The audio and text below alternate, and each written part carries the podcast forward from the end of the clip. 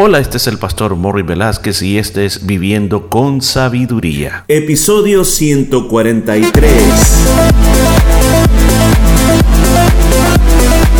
Y en el programa de este día estaremos aprendiendo cómo aplicar la sabiduría de Dios a nuestra vida a través del libro de Proverbios. Muchos consejos muy hermosos basados en la palabra de Dios. Todo esto y mucho más en Viviendo con Sabiduría.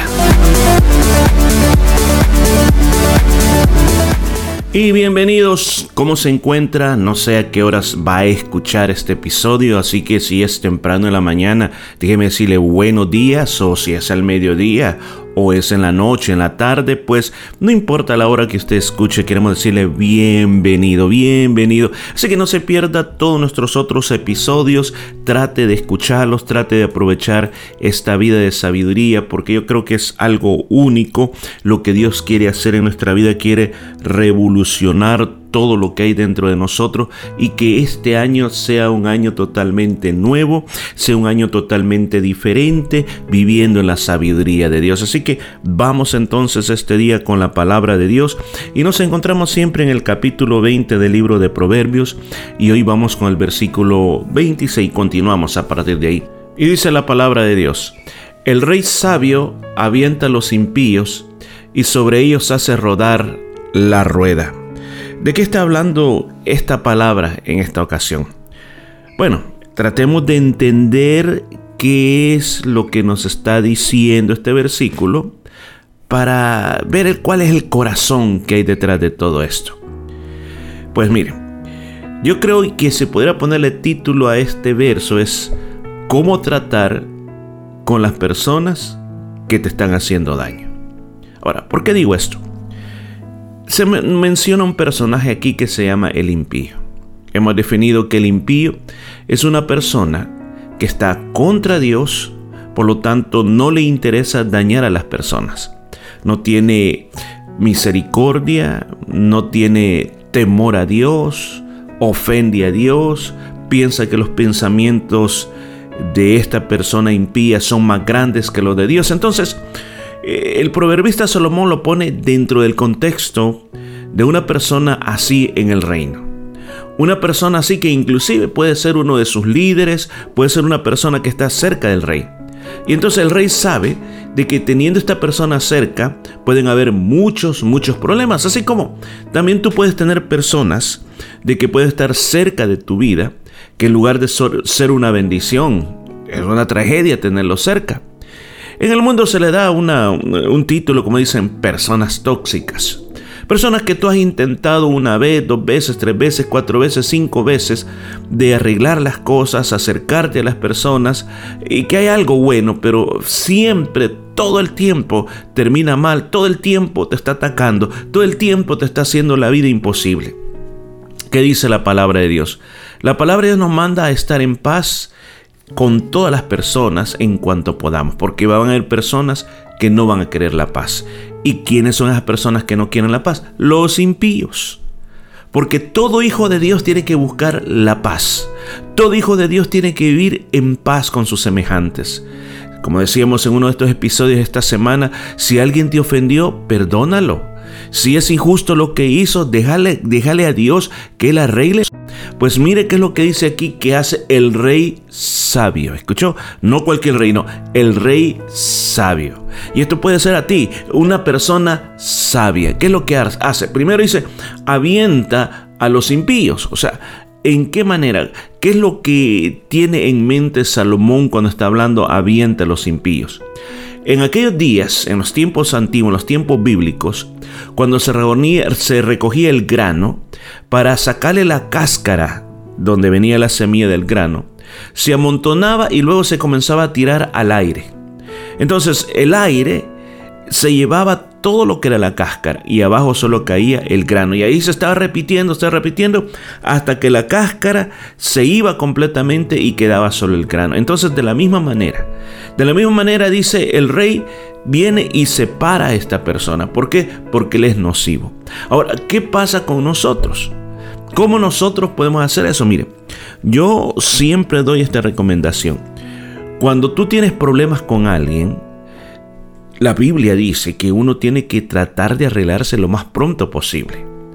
Si uno no logra arreglar esa situación, entonces uno tiene que buscar a otra persona que venga como testigo para hablar con esta persona, para hacerle entrar en razón. No, no con aquella idea de que decir, mira, tú te equivocaste y me tienes que pedir perdón a mí. No, si uno va con esa situación que quiere ir a hablar con la persona para que la otra persona admita su equivocación, es mejor no ir a hablar sino que más que todo para decir, ok, me ofendiste, pero sabes qué, aquí esto va, se va a acabar, yo no voy a estar eh, peleando contigo, sino que eh, vamos a tratar de que todo marche bien.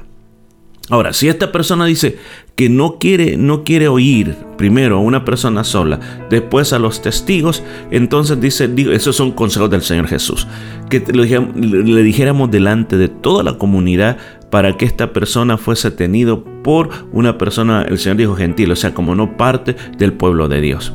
Entonces hay formas como nosotros podemos tratar con este tipo de personas. Entonces, pero cuando esto no, no funciona porque la otra persona no quiere, o sea, si nosotros, es que, la verdad que esto es tan tremendo, si nosotros de verdad somos cristianos, tenemos que ser prontos para perdonar y no guardar rencor. Mi mente no concibe un cristiano que no pueda perdonar. No concibe. Porque la verdad las cosas que aunque sea una persona tóxica, impía, que lo que quiere ver es que tú caigas, no tenemos el derecho de odiar a esa persona. Porque el único juez es Dios. Pero entonces, ¿cómo aplicamos el principio aquí que dice el rey Salomón? Aviéntalos como trigo el principio es que hay personas que hay que perdonarle los hechos. Hay que perdonarlas como personas. Pero muchas veces es saludable mantenerlos a distancia. Llegará el tiempo en que el Señor puede reconciliar esa relación. Pero escuchen, reconciliar es volver a ser como eran antes. O sea, nunca uno tiene que decir eso, nunca va a pasar. No, uno no, no tiene que hablar eso sino que dejar la puerta abierta para que en el tiempo, en el tiempo conveniente, se pueda volver a reinstalar esa situación. ¿Por qué? Porque, mire, por lo contrario, por lo contrario, si eso no se arregla, es una lucha que no solamente se vive en uno, sino que a veces hasta pasa a los hijos, a los nietos. Entonces hay que hacer algo al respecto. Y la segunda parte dice, y sobre ellos hace rodar la rueda. ¿Qué es lo que está hablando la rueda? Está hablando de la rueda de molino. Aquellos días las ruedas de molino eran ruedas de piedra muy, muy gruesas, una encima de la otra. Entonces el grano estaba en medio y esa piedra se hacía girar y entonces eso eh, hacía que pulverizaba los, los granos, ya sea de trigo de cebada, para tener la harina. Ahora, ¿qué es lo que hace el rey? Dice. El rey comienza a apretar a estas personas hasta que la pulveriza. O sea, en el plano literal, el rey eso es lo que hacía con los enemigos, los aplastaba. ¿Para qué? Para que ya dejaran de estar molestando. Ahora, ¿qué es lo que tenemos que hacer nosotros? ¿Cómo, cómo nosotros vamos a aplicar esto? Quiere decir entonces de que yo voy a ir a pisotear a todos estos que me están haciendo pedazo. Entonces todo lo que acabo de decir no tiene sentido. No, no, no está diciendo eso esto. Está diciendo de que tú hagas tu parte y deja que Dios haga su otra parte. ¿Por qué digo esto? Porque cuando una persona no perdona de verdad, cuando una persona lleva ese rencor dentro del corazón, esa persona es atormentada, es como estar dentro de la piedra de molino, las dos piedras de molino que la están apretando y desmenuzando.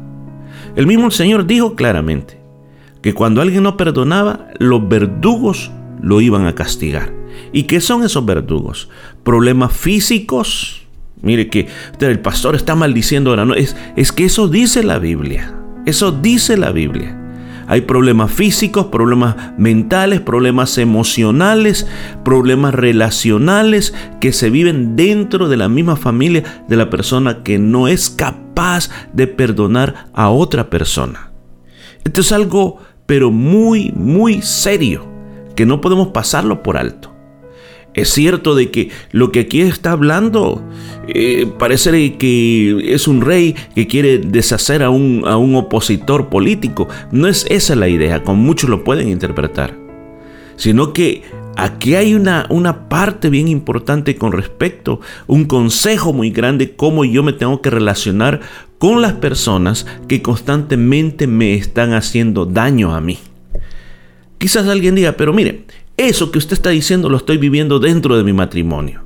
Mi cónyuge eh, vive solo para hacerme la guerra y si, pudiera envenenarme, me envenena. Yo he oído hablar a personas que hablan así de los cónyuges. Mire, yo quiero decirle algo. Todo en esta vida tiene solución.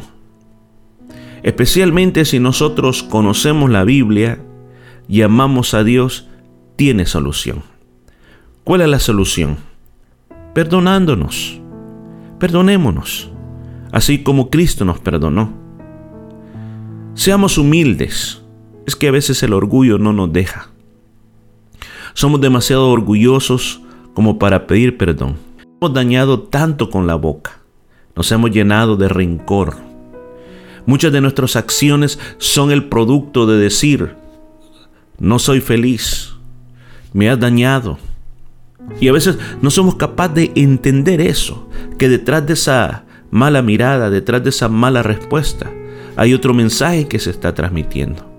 Entonces, ¿qué tenemos que hacer? Pedir perdón, comenzar de nuevo. Si usted con matrimonio, ustedes a ustedes dos no los casaron a la fuerza. Había amor. Por ese amor ustedes decidieron unir sus vidas. Pero que en el camino pasaron muchos errores, claro porque están aprendiendo a vivir el uno con el otro. Pero hoy la palabra de este día te manda, te manda de que restaure las cosas. Y si, escuchen, si la persona, y aquí hablo de manera general, si la persona está destruyendo tu vida, bueno, apártala de tu vida, pero no la odies. Y nunca digas, nunca más quiero saber de esa persona. No, no, no.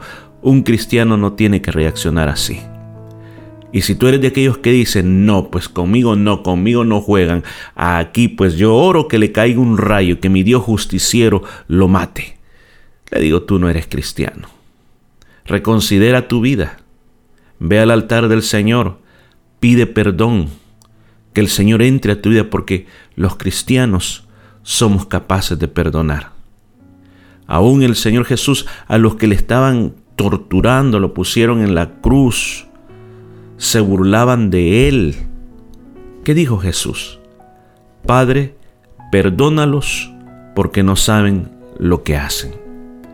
Lección para este día, muy simple, muy sencilla. Perdona, perdona, perdona. Ora por los que te han ofendido. Bendícelos y haz lo que tengas que hacer. Si tienes que apartar a alguien, apártalo, pero mantén la puerta abierta, esperando que un día las cosas van a ser diferentes. Bueno, dejamos hasta aquí y continuamos mañana con más de esta vida de sabiduría. Y esto fue todo por este día. Nos escuchamos el día de mañana.